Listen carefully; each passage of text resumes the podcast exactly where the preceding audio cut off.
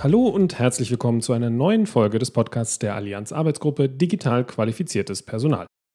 In unserer Podcast-Reihe wollen wir Stimmen von ExpertInnen aus den unterschiedlichen Bereichen der deutschen Hochschul-, Forschungs- und Förderlandschaft zum Thema digital qualifiziertes Personal sammeln und natürlich auch die Mitglieder der Arbeitsgruppe und ihre Erkenntnisse und Thesen vorstellen.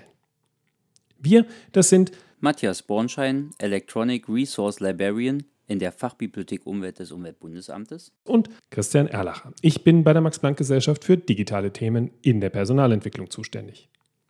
Heute spreche ich mit Martin Atteler. Er ist für die Fraunhofer Gesellschaft in der Arbeitsgruppe und ermöglicht uns einen Blick aus der Warte einer anwendungsnahen außeruniversitären Forschungseinrichtung. Dabei werden wir feststellen, dass 2020 nicht alles neu gemacht, aber vieles beschleunigt hat, wie wichtig Führung in der digitalen Welt ist und dass Helmut Schmidt auch 2021 immer noch recht hat.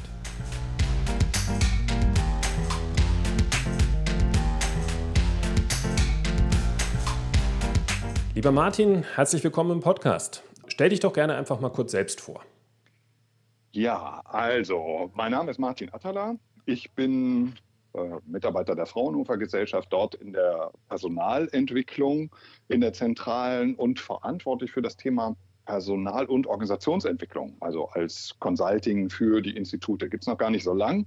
Mache ich eigentlich auch erst seit, oder habe ich übernommen seit Anfang des letzten Jahres. Äh, und dann kam die ganze Corona-Zeit dazwischen, also sind noch ganz arg im Aufbau. Ähm, aber das ist das, was ich jetzt mache mit also einem, einem längeren Weg, wie ich sage, einer, einer On-Off-Beziehung zwischen Fraunhofer und mir. Das heißt, das ist meine dritte Station bei Fraunhofer. Ich war zwischendurch immer auch in Industrieunternehmen. Und jetzt bin ich aber schon eine ganze Weile da, bin durch verschiedene Stationen gegangen und bin von meiner Ausbildung her eigentlich gar nicht so typisch Personalentwicklung oder Organisationsentwicklung, vielleicht schon eher. Ich habe Betriebswirtschaft studiert mit ganz viel volkswirtschaftlichen Schwerpunkten, also Finanzierungslehre, Finanzwissenschaft, Wirtschaftsprüfung und habe dann gestartet bei der Fraunhofer Gesellschaft eigentlich mit, einem, mit einer Promotionsidee zum Thema Forschungsmanagement, was insofern ganz lustig ist, wie du ja auch weißt, weil wir das Thema dann später nochmal in der Fraunhofer Gesellschaft hatten. Und ich hatte aber Kommilitonen, die ein Startup hatten. Das war damals zur neuen Marktzeit. Und die lagen mir dann für ja. fast anderthalb Jahre in den Ohren, ich sollte doch da reinkommen und irgendwann wollte ich das dann auch. Da konnte ich sehr schnell Verantwortung übernehmen, habe dann Beratung gemacht und landete über letztlich die Themen, weil wir waren ein Weiterbildungsanbieter in den Themen Weiterbildung und dort auch schon stark mit dem Thema Technologie. Also wir waren seinerzeit, es war ja dann ja so um den Jahrtausendwechsel, waren wir mal Marktführer für E-Learning. Also der größte Anbieter für E-Learning in Deutschland. Ja, und ich äh, hatte am Anfang ganz klassische Beratung gemacht und machte dann zunehmend aber auch Beratung im Bereich mhm. Qualifizierung mhm. und Personal. Und so kam ich in dieses Thema rein. Wir sind dann irgendwann auch verkauft worden, großer Aktiendeal und so weiter. Also das war so sozusagen die Achterbahnfahrt meines Lebens. Also von, dem, von der Industrie dann aber auch wieder mit einem Zwischenspiel bei Fraunhofer, dann wieder in einer Rolle so als Head of Training and Development, wieder bei einem Industrieunternehmen und dann jetzt seit sieben Jahren erst mit dem Thema Qualifizierung wieder bei der Fraunhofer Gesellschaft in der Zentrale und jetzt mit dem Thema Personal- und Organisationsentwicklung. Das ist so mein Weg gewesen. Vielleicht, ich hatte gedacht, was Mhm. Was war so, ne, als wir vorher auch schon mal sprachen, was war so das, was mich eigentlich getrieben hat jetzt äh, in der gesamten Zeit? Und ich glaube, das, was so immer mein Treiber über diese gesamten verschiedenen Stationen waren, äh, letztlich schon im Studium war, dass ich immer irgendwie verstehen wollte und am liebsten auch erreichen wollte, wie bekomme ich eigentlich so die individuellen Ziele von mhm. Mitarbeitenden und die Unternehmensziele in Übereinstimmung. Das war eigentlich immer so mein großes Thema. Also so mit der Idee, wie schafft man es eigentlich, dass Menschen in Unternehmen wirksam werden können? Und das Thema Digitalisierung kam eigentlich einfach so nebenher, so würde ich das jetzt sagen. Habe ich mir gar nicht so unbedingt ausgesucht, sondern es war dann einfach so, dass ich mich viel halt eben mit digitalen Medien beschäftigt habe, durch die vielleicht eher zufälligen Entwicklungen meiner beruflichen Laufbahn. Spannender Werdegang ähm, und äh, zeigt auch, mhm. dass du sehr viel in der Arbeitsgruppe beitragen kannst, was zum Thema digitale Qualifizierung des Personals tatsächlich auch sehr, sehr wichtig ist. Um so ein bisschen einschätzen zu können, wie digital du so unterwegs bist, stelle ich dir jetzt einfach mal drei Fragen und bitte dich einfach ganz spontan aus dem Bauch heraus zu antworten. Was ist dir lieber, E-Mail oder Telefon? Telefon. Wenn du die Wahl hast, ein Seminarraum oder ein Webinar? Mittlerweile tatsächlich oft Webinar. Okay. Also geprägt wirklich durch die Corona-Zeit. Also das, äh, ich hätte es nicht für möglich gehalten. Ich hätte eine andere Meinung gehabt davor. Ich finde, es funktioniert wahnsinnig viel. Wir kommen bestimmt nochmal darauf zurück. Genau. Und als drittes auch nochmal ganz kurz, E-Book oder Papier? Ah, schwierige Frage. Also ähm, ich bin bequem und ich finde es irgendwie unheimlich gut, was man mit E-Books machen kann. Jetzt mit zunehmendem Alter allein schon die Schriftgröße zu verändern. Aber es packt mich emotional nicht. Also ich finde, mhm. äh, also das Haptische, das Emotionale ist bei dem richtigen Buch, macht was aus. Und äh, deswegen würde ich sagen, mein Herz schlägt für das normale Buch, mein Verstand fürs E-Book. Ein Wandler zwischen beiden Welten. genau. Du bist für die Fraunhofer Gesellschaft in der Arbeitsgruppe. Mhm. Was sind denn aus deiner Sicht so die wichtigsten digitalen Kompetenzen, die man 2021 haben sollte? Ja, ich glaube, das ist ja immer ein Stück weit auch eine individuelle Bewertung, ne, was äh, da mit drin steckt. Also ganz gewiss ist es äh, also das ganze Thema technische Fähigkeit. Also mit digitalen Medien umgehen zu können bei der Vielfalt auch an, an Medien, die wir mittlerweile zur Verfügung haben, ist mit Sicherheit erstmal eine Grundkompetenz, die total wesentlich ist. Mir persönlich äh, und vielleicht auch aus dem, was man so beobachten kann in Gesellschaft, in Politik und so weiter, ist vor allen Dingen wichtig, wie ordne ich Informationen ein? Ich merke, dass das ein immer größerer mhm. Aspekt wird in der gesamten Gesellschaft, auch was das ganze Thema Fehlinformationen angeht, was das Thema, ja, also falsche, wirklich falsche Darstellung von Informationen angeht und natürlich auch die Leichtgläubigkeit, mit der manche Menschen halt eben mhm. das auch verfolgen. Ich denke, dass es für uns unheimlich wichtig ist, also hier eine ja. Kompetenz aufzubauen. Wie gehe ich eigentlich mit der Vielzahl von Informationen an? Wie ordne ich äh, um? Wie ordne ich sie ein? Wie gelingt es mir halt eben richtige und wichtige Informationen von unwichtigen und unrichtigen Informationen zu trennen? Das, glaube ich, ist eine Kompetenz, die wir überall in der Gesellschaft brauchen mhm. und wir jetzt, äh, ich sage mal, im wissenschaftlichen Umfeld natürlich auch. Also auch da ist die Frage bei der Vielzahl an Informationen letztlich ist ja die totale Verfügbarkeit von allen Informationen oder von immer mehr Informationen das, was wir haben, brauchst vor allen Dingen eine Kompetenz, wie gehe ich damit um?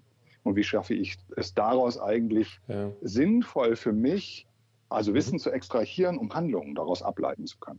Wir hatten ja in unserem 2019 mhm. erschienenen Papier tatsächlich die digitalen mhm. Kompetenzen letztlich in drei mhm. größere Kategorien eingeteilt. Die digitalen Kernkompetenzen, die Spezial- und Fachkompetenzen und den digitalen. Mindset haben wir das genannt. Äh, wo siehst du in deiner Arbeit jetzt den besonderen Bedarf an Qualifizierung? Mm, also jetzt bei uns, in, äh, denke ich, in der Fraunhofer Gesellschaft würde ich sagen, äh, also viele oder die meisten unserer Mitarbeitenden verfügen schon über ein hohes Maß an digitalen Kompetenzen. Das haben die sich oft selber, denke ich, erarbeitet. Für uns bleibt es natürlich auch in der gesamten Forschungsarbeit unheimlich wichtig. Äh, also wie gehen wir mit diesen, also wie erreichen wir Forschungsergebnisse? Und äh, da denke ich, ist es mhm. zum einen für die Fraunhofer Gesellschaft wichtiger Aspekt halt eben der Digitalisierung, was machen wir eigentlich mit dieser Vielzahl an Forschungsergebnissen? Wie bekommen wir die sinnvoll vernetzt? Wie bekommen wir die ausgewertet, um einen Mehrwert für die Gesellschaft zu erzeugen? Ich denke, das ist eine mhm. ganz große Herausforderung zum Thema Digitalisierung bei uns jetzt in der Fraunhofer Gesellschaft. Ich denke, ganz generell in der Forschung ist es natürlich auch immer im Sinne, also guter wissenschaftlicher Praxis wichtig, also wie, wie verarbeiten Wissenschaftlerinnen und Wissenschaftler Informationen so, dass wir wirklich qualitativ hochwertige Forschungsergebnisse erzielen. Also auch das ist, ein, finde ich, eine digitale Kompetenz, die es braucht. Also das ist jetzt sehr spezifisch, finde ich, für die Fraunhofer Gesellschaft.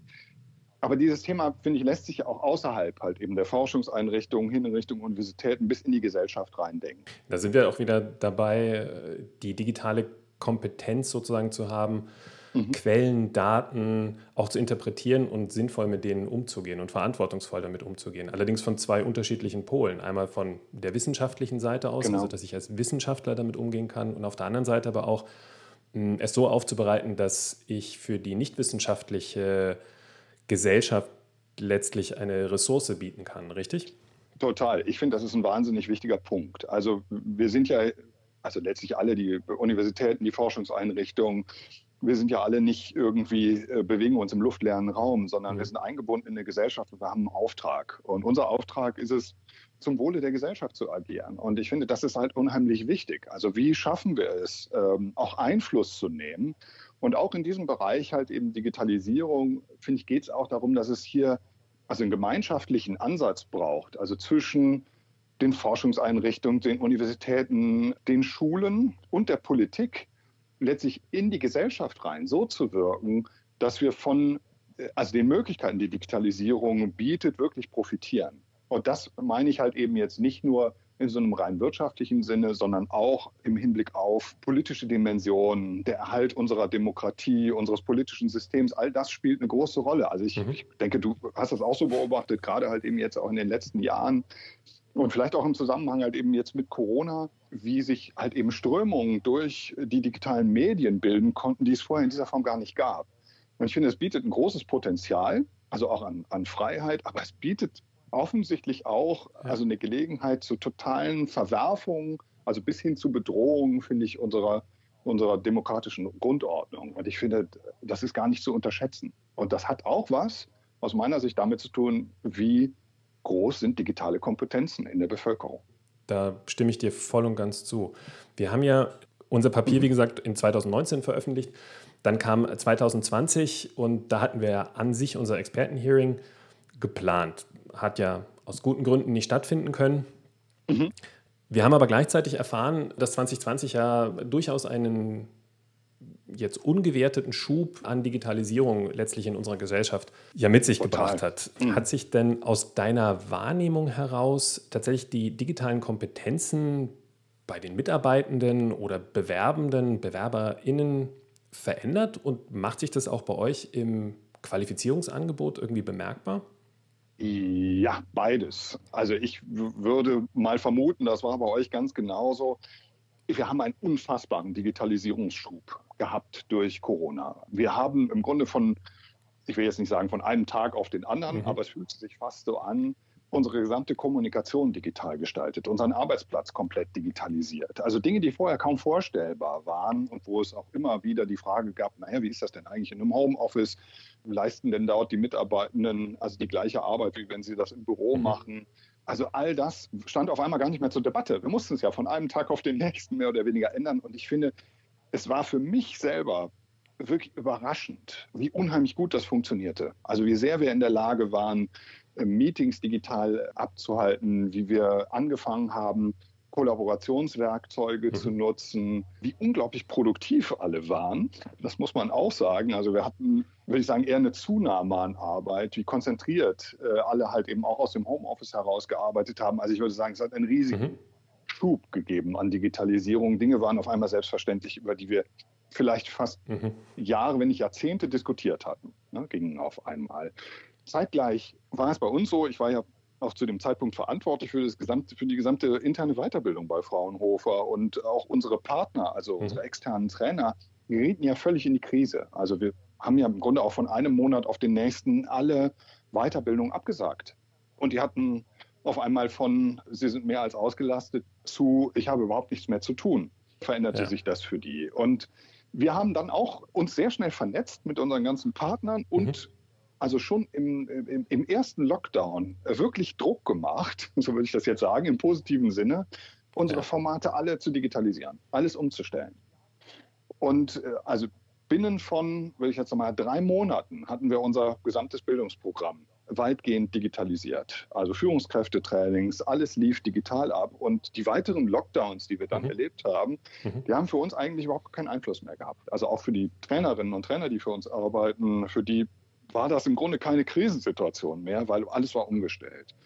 Würde ich sagen, also ja, es hat einen riesigen Change gegeben, eine große Veränderung, äh, sowohl bei den Mitarbeitenden mhm. als auch in unserem Umfeld. Und ich denke auch, vieles davon wird jetzt erhalten bleiben. Also wir werden eine andere Zeit haben danach. Ja, das äh, glaube ich auch, dass es nicht wieder zurück zu der Ebene, weiß nicht, Anfang 2020 geht, sondern dass wir verändert mhm. weitergehen und viele Dinge von denen, die wir jetzt erlebt haben in den letzten anderthalb, naja, hoffentlich nicht mehr länger als zwei Jahre, auch mitnehmen werden. Ja. Ähm, ja. Und äh, vielleicht noch ein Zusatz. Mhm. Ich selber war eigentlich, was so Virtual Classroom Training angeht, immer mhm. eher ein Skeptiker. Es war nicht mein, es ist nicht meine Herkunft. Ich war eher mhm. dann bei, also entweder man macht also ein klassisches Präsenztraining oder mhm. man nutzt wirklich E-Learning, also, also ja. sozusagen äh, asynchrone digitale Medien. Mhm. Und ich habe da viel entdeckt und viel gelernt und äh, es geht erstaunlich viel. Da hat sich mein Horizont auch echt nochmal selbst erweitert, obwohl ich jetzt sagen würde, ich bin in dem digitalen Bildungsbereich jetzt auch kein totaler Neuling. würde ich aber sagen, oh, da ist auch mit mir nochmal was passiert. Wenn wir gerade dabei sind, wie sich Qualifizierungsangebote auch geändert haben, merkst du auch innerhalb Fraunhofers auch mhm. Unterschiede in dem Qualifizierungsbedarf, je nach, ich sag mal, Arbeits- und Aufgabenbereich? Vielleicht so, na, so als Anhaltspunkt den Klassiker äh, zwischen der Verwaltung und der Wissenschaft oder auch zwischen den unterschiedlichen ja, Ebenen innerhalb einer, ich nenne es mal Domäne, also zwischen den Mitarbeitenden, jetzt wissenschaftliche Mitarbeitende zum Beispiel und den Führungskräften. Also siehst du da Unterschiede in dem Qualifikations- oder Qualifizierungsbedarf, auch jetzt seit letztem Jahr? Ja, also äh, ich weiß nicht, ob ich das jetzt so flächendeckend äh, gut beantworten könnte. Dass, ich pick jetzt einfach was mhm. raus, was für mich auffällig war. Und das ist mit Sicherheit, also die Herausforderungen, die jetzt halt eben, ich will jetzt nicht sagen, nicht, nicht nur für die Führungskräfte, sondern natürlich auch für die Mitarbeitenden bestanden, aber rund um das Thema Führung. Also das gesamte Thema Führung, finde ich, hat sich jetzt stark gewandelt. Das ist eine völlig neue Form der Zusammenarbeit. Und mhm. Äh, also Dinge, die vorher halt selbstverständlich waren, die sind es jetzt nicht mehr. Also insbesondere das ganze Thema informelle Kommunikation gab es ja im Grunde von einem mhm. Schlag auf den anderen nicht mehr. Und hier finde ich, war jetzt halt eben eine wichtige Anforderung, wie bekomme ich das eigentlich nochmal hin? Ne, also wie funktioniert, äh, also wie werden mhm. letztlich die Führungskräfte mit diesen Anforderungen, wie kommen die damit klar? Ne, also werden die dem gerecht? Und ich denke halt eben auch, das ganze Thema ja, Steuerung, wenn ich keinen informellen Kontakt mehr habe. Also wie schaffe ich es, dass also eine gemeinsame Zielsetzung weiterhin erreicht wird, mhm. ne, sodass man als Team in eine Richtung agiert, wenn alle im Grunde an ihrem eigenen Arbeitsplatz sind. Äh, und dazu braucht es, finde ich, eine ganze Menge jetzt an zusätzlicher Kommunikation und auch anderen Formen der Kommunikation und auch einem anderen Führungsverständnis. Also das sind die Dinge, die mir so aufgefallen sind. Jetzt mal so ist willkürlich rausgepickt. Das äh, klingt nach einer ganz spannenden Mischung aus. Tatsächlich, wenn wir in unserer Kategorisierung bleiben, so ein bisschen dem Digital Mindset ja. und auf der anderen Seite aber auch ganz klassischen, ja, zwischenmenschlichen und Führungskompetenzen, die ich ohnehin brauche. Also Kommunikation ist ja ohnehin wichtig, egal ob jetzt in der realen Welt ja. oder in der digitalen. Aber in der digitalen eben wahrscheinlich sogar noch mehr und auch auf anderen Ebenen oder mit anderen Mitteln auch. Ja, also das, was äh, finde ich, was man sehr viel mehr merkt, ist, dass dieses, also Führung auf Distanz von, mit verteilten Teams mhm. und so weiter eine Anforderung geworden ist. Von der ich gleichzeitig denke, dass es ohnehin eine Anforderung geworden wäre. Also ich denke, wir arbeiten immer mhm. mehr oder müssen vielleicht auch immer mehr in interdisziplinären Teams arbeiten, vielleicht in verteilten Teams äh, wir müssen kooperativer an Dinge rangehen, weil die Dynamik so groß ist. Ne? Weil wir vielleicht mhm. dieses Bild Ne, du kennst das auch. Äh, ich denke, die Max-Planck-Gesellschaft genauso wie wir, wir haben auch noch ein, ein, Stück weit tradiertes Modell, dass wir so geniale Forscherinnen und Forscher haben, ne, die so die Leistung erbringen. Und ich denke, natürlich gibt es solche Menschen auch, aber die Dynamik, also auch durch Digitalisierung, hat so zugenommen, dass das kaum noch zu leisten ist. Also meine Einschätzung ist, wir haben viel mehr Anforderungen an kooperatives, gemeinsames Entwickeln von Forschungsleistungen. Und wenn wir das verteilt tun wollen, braucht es natürlich auch andere Formen der Zusammenarbeit, der mhm. Kooperation, der Führung. Und hier gibt es einen ganz ordentlichen Bedarf, äh, also dem, ne, dem wir auch artikuliert bekommen haben von unseren Führungskräften. Wie steuere ich denn so einen Prozess? Ne, wie schaffe ich das? Gleichzeitig, äh, das vielleicht jetzt noch also als letzter Nachsatz dazu, finde ich, mhm. bietet mhm. es unglaublich viele Möglichkeiten für die Mitarbeitenden, auch Freiheit und Verantwortung umsetzen zu können. Und das finde ich ist eigentlich das Tolle daran. Also, also die Dynamik hat ja nicht nur Vorteile. Manchmal mhm. fehlt einem ja so ein bisschen die Muße und man hat vielleicht einen Eindruck, man ist so getrieben. Und gleichzeitig, finde ich, bietet es große Möglichkeiten im Hinblick auf Selbstverantwortung, also auch Sinn in den eigenen mhm. Tätigkeiten oder das mit Sinn nochmal anzureichern. Ja, also das sind so, finde ich, die, das, da steckt das Potenzial auch für persönliche berufliche Befriedigung drin. Auch wieder voll davon überzeugt, dass das ein ganz wichtiger Schritt für die, für die Zukunft tatsächlich auch ist. Und auch mhm. wir, da bin ich auch voll bei dir, nehmen das wahr, dass wir sehr viel kooperativer und sehr viel interaktiver auch arbeiten. Auch unsere Wissenschaftlerinnen und Wissenschaftler sehr viel mehr Interaktion brauchen und das vielleicht sogar auch stärker gewöhnt sind als jetzt wir mhm. zum Beispiel eher auf der Verwaltungsebene.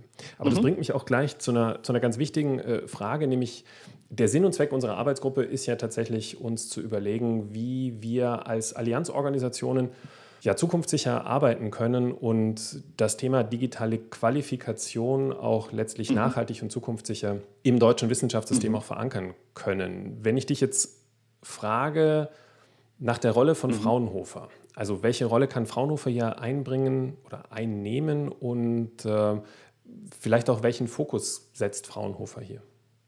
Ja, jetzt vielleicht so grundsätzlich äh, betrachtet, bildet ja die Fraunhofer Gesellschaft ein Stück weit, würde ich sagen, die Schnittstelle zwischen also der Forschung, auch staatlich geförderter Forschung und der industriellen Umsetzung. Und das halt eben zum Wohle der Gesellschaft. Ich sage jetzt mal, wenn wir unseren Job gut machen, dann gelingt uns es aus innovativen Ideen, äh, also Produkte und Dienstleistungen zu generieren für Industriepartner, die dann halt eben einfach dem Wohl der Gesellschaft im besten Sinne dienen. Und wir haben ja viele herausfordernde Themen also mit denen sich äh, Industrie und Gesellschaft sowieso auseinandersetzen müssen. Also das ganze Thema Klimawandel, das ganze Thema auch äh, finanzierbare Gesundheit. Ne? Haben, mhm. das finde ich war jetzt auch nochmal ganz wichtig. Die Umweltkatastrophen, die wir teilweise erleben. Kreislaufwirtschaft. Also es gibt ganz viele Themen, wenn uns das gelingt, äh, hier die Dinge so in Gang zu setzen, dann glaube ich, dann machen wir unseren Job als Fraunhofer Gesellschaft gut.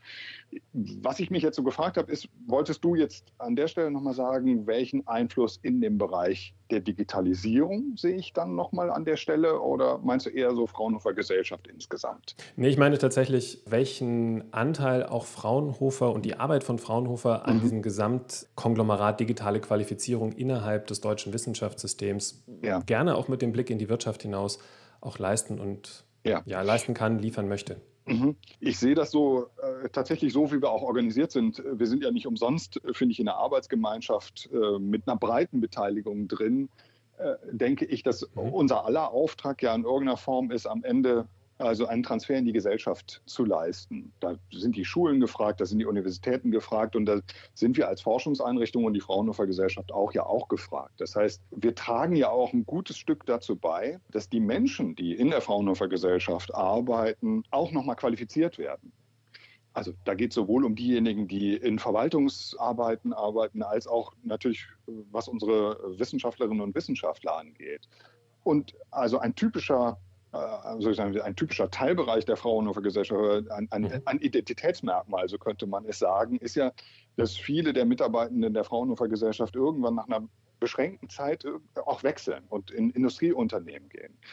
Und ich denke, der Beitrag, den wir als Fraunhofer Gesellschaft leisten können, vielleicht mhm. leisten sollten, ist, diese Menschen so qualifiziert wie möglich, also auch was das Thema Digitalisierung oder vielleicht sogar vor allem was das Thema Digitalisierung angeht, in die Industrie weiterzugeben. Und damit, glaube ich, tragen wir dazu bei, dass die Kompetenzen halt eben für unsere Gesamtgesellschaft, natürlich vor allen Dingen jetzt hier auch für die Industrieunternehmen weiter vorangetragen werden. Das ist in unserem arbeitsteiligen System tatsächlich auch eine ganz, ein ganz wichtiger Aspekt. Mhm. Mhm, absolut. Lass uns zum Schluss noch mal ganz kurz ein bisschen persönlich werden. Mhm. Wir haben schon viel über Qualifikationen gesprochen und auch über deine Beobachtungen, was sich in den letzten Jahren ja. oder vor allem im letzten Jahr auch getan hat. Mhm. Jetzt hast du einen Wunsch frei. Welche der vielen digitalen Kompetenzen möchtest du denn für dich selbst verbessern? Also, ich glaube, meine persönliche ist es, den Ausschalter für die digitalen Medien zu finden. Also tatsächlich einfach zu gucken, dass irgendwann vielleicht auch mit den digitalen Medien mal Schluss ist, nachdem ich sie benutzt habe. Ich denke, ich habe da schon eine ganze Menge. Und dann, du hast es ja eingangs schon gesagt, mal ein Buch zu lesen. Und das darf vielleicht sogar mal eins auf Papier sein. Mhm, kann ich gut verstehen. Dann tatsächlich noch die Frage, was können sich andere, was kann ich mir bei dir an digitalen Kompetenzen denn abschauen? Also, das eine, was mir dabei einfällt, ist eigentlich ein Zitat von Helmut Schmidt. Und das ist, dass er gesagt hat, ich glaube, ich eigne mich nicht als Vorbild. Das geht mir auch ein bisschen so. Ähm, ich denke, das, was ich, glaube ich, ganz gut hinbekomme, ist, äh, also zum einen, dass ich eine Grundkompetenz in digitalen Medien habe. Das ist jetzt einfach durch die berufliche Entwicklung auch bedingt. Ich habe mich immer wieder damit auseinandergesetzt und habe mich damit beschäftigt. Ich glaube, die Offenheit dafür, also sich mit digitalen Medien äh, auseinanderzusetzen, mhm. da kann ich, glaube ich, schon ein bisschen als Beispiel äh, vorangehen. Das kann man sich von mir mhm. anschauen. Ich glaube aber auch die kritische Auseinandersetzung damit. Also das ist, glaube ich, ein, äh, ein wichtiger Punkt. Und am Ende den das Ziel und den mhm. Zweck nicht aus dem Auge zu verlieren, den man eigentlich damit erreichen will. Also äh, digitale Medien, auch in dem ganzen Umfeld, in dem ich ja jetzt lange tätig war, also in dem ganzen Bereich E-Learning. Oft passiert es halt eben einfach, dass so mhm. eine äh, technologische Entwicklung so zum Selbstzweck wird. Ähm, ne, die Frage irgendwann war halt eben nicht mehr die ne, im Bereich E-Learning, also welchem Zweck dient es jetzt genau, sondern war so wie, also wie mache ich das jetzt besonders schön oder ne, so äh, wie, also wie mache ich es so spaßig, dass die Menschen gerne damit arbeiten wollen. Aber ich glaube, das, was wichtig ist im gesamten Kontext digitaler mhm. Medien, ist sich immer zu fragen, was ist das eigentlich, was das digitale Medium kann? Und wenn ich jetzt ein Beispiel nehme, also ne, wenn ich jetzt nochmal zu dem Thema E-Learning zurückgehe, dann würde ich sagen, es gibt Dinge, die kann dieses Medium unheimlich gut, nämlich Wissen vermitteln, mhm. in einer sehr individuellen Zeiteinteilung. Und das ist wirklich der Vorteil. Aber es kann auch Dinge nicht. Und äh, das sind zum Beispiel äh, Dinge, wo es eher um also sozialen Austausch mhm. geht oder um äh, Erfahrungen machen. Das lässt sich sehr schwer mit solchen Medien bewerkstelligen aus meiner Sicht. Und ich finde, was mhm. wichtig ist, ist Möglichkeiten und Grenzen zu identifizieren und dann halt eben auch sich bewusst zu entscheiden, wofür setze ich ein solches Medium ein, weil es mir einem Zweck dient und wann tue ich es eben auch nicht. Und ich glaube, das ist wichtig, damit äh, die, wir, der Umgang mit digitalen Medien nicht einfach nur zum Selbstzweck wird und zur Beschäftigung. Und das kann man durchaus auch. Also das heißt, digitale Medien bieten Riesenchancen und große Risiken. Wir haben ja beide Kinder, wir wissen, wovon wir reden. Also digitale Medien können halt eben einfach totale Zeitverschwendung bedeuten und können aber auch totalen Nutzen stiften. Und ich glaube, das zum einen zu vermitteln mhm. und einen Blick darauf zu haben, ich glaube, das ist mir ganz gut gelungen. Dann äh, passt wahrscheinlich auch die letzte Frage ganz gut. Was hast du zuletzt gegoogelt? Also ich habe mich nochmal auseinandergesetzt irgendwann mit dem ganzen Thema mRNA-Impfstoffe. Ich wollte das besser verstehen. Also auch, weil es ja Vorbehalte gegen die neuen Impfstoffe jetzt gibt ja wirklich mhm. irgendwie das erste Mal, dass wir eigentlich solche Impfstoffe überhaupt anwenden und dann direkt in so einer riesigen Dimension. Und ich merkte halt eben auch aus Gesprächen, dass es Menschen gibt, die also große Bedenken haben, Ängste halt eben auch, was das angeht. Und ich habe mich dann nochmal damit beschäftigt. Also das heißt, ich habe einfach danach gegoogelt und wollte wissen, wie funktionieren die eigentlich genau, was machen die. Und das fand ich sehr spannend. Das ist tatsächlich für mich rausgegangen. Ich denke, es ist also eine eine Technologie mit Riesenpotenzial. Und viele der Ängste, die Menschen haben, sind völlig unbegründet. Also zumindest nach meiner Einschätzung jetzt, nachdem ich mich informiert habe. Und ja, das war das letzte, wonach ich so richtig recherchiert habe. Damit sind wir auch wieder bei dem Punkt, welche digitalen Qualifikationen man so braucht und wie man mit Quellen und Hintergründen umgeht. Stimmt, genau. Martin, Vielen, vielen Dank für das Gespräch. Ich fand es unglaublich spannend. Ich hoffe, es hat dir auch ein bisschen Spaß gemacht. Und ja, vielen Dank fürs Dabeisein und auch danke für die Arbeit in der Arbeitsgruppe. Vielen Dank dir auch, dass du das hier so super machst. Ich bin total gespannt auf, den, auf unsere weiteren Entwicklungen und was wir noch alles so vor uns haben.